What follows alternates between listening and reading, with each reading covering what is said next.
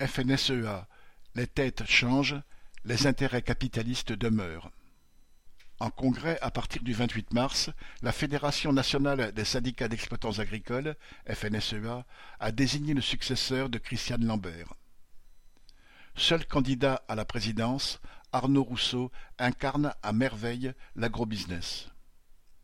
Le CV d'Arnaud Rousseau illustre l'évolution capitaliste de l'agriculture qui a fait émerger de grands groupes agro-industriels et des capitalistes de la terre.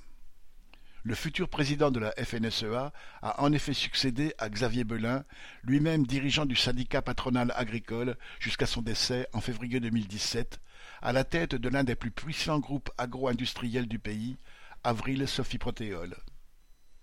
Spécialiste des oléagineux, colza, soja, tournesol et autres, le groupe possède plus de six usines en France et des marques comme les huiles Le Sieur, Isio 4 ou Puget, mais aussi les œufs Matine ou l'agrocarburant Dister.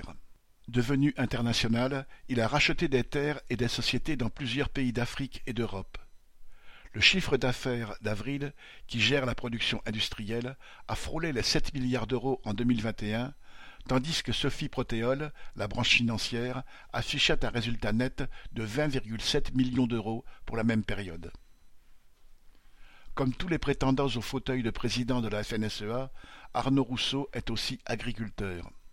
Les 700 hectares de riches terres agricoles de Seine-et-Marne qu'il gère au travers de trois exploitations font pâle figure au regard des activités et des milliards d'avril, mais en font tout de même un poids lourd chez les céréaliers. Ces trois sociétés civiles d'exploitations agricoles, SCEA, lui permettent d'accaparer plus de terres, plus facilement, et de contourner la réglementation limitant la superficie maximale autorisée pour les exploitations en Île-de-France. Sans même rajouter les cinq sociétés de gestion des terres, de services ou de production d'énergie qu'il contrôle, l'homme d'affaires des champs n'a décidément rien à envier à ceux des villes. Rousseau colle parfaitement aux objectifs de la FNSEA qui, sous le hashtag « Sauve ton paysan », pense d'abord et surtout à sauver et à augmenter les profits des actionnaires de l'agro-industrie et des capitalistes de la terre.